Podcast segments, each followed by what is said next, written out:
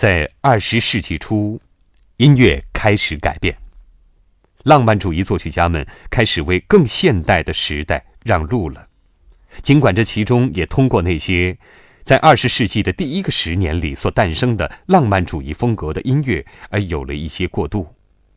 一些最终选择新的音乐风格的作曲家，刚开始也是用浪漫主义风格进行创作的。其中之一就是1874年生于维也纳的阿诺尔德·勋伯格，他早期创作了像这样的音乐。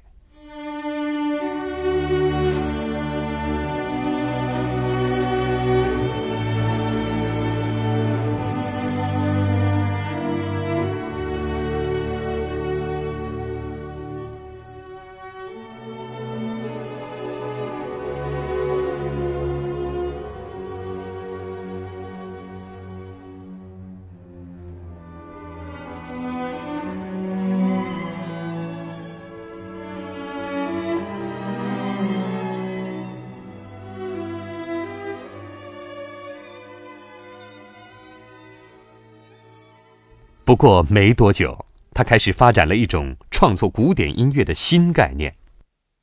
勋伯格一类的作曲家宁愿以不同的方式组织音乐，而非仅仅想出一个曲调。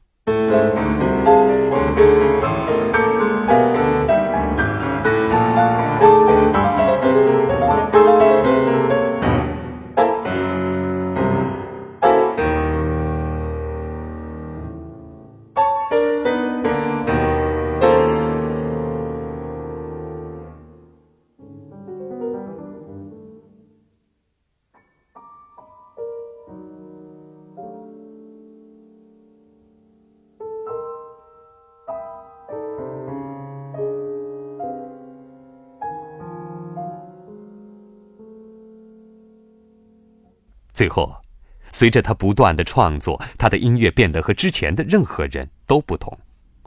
可是，当时并非所有的作曲家都沿着他那标新立异的路子在走，并创作这种新形式的音乐。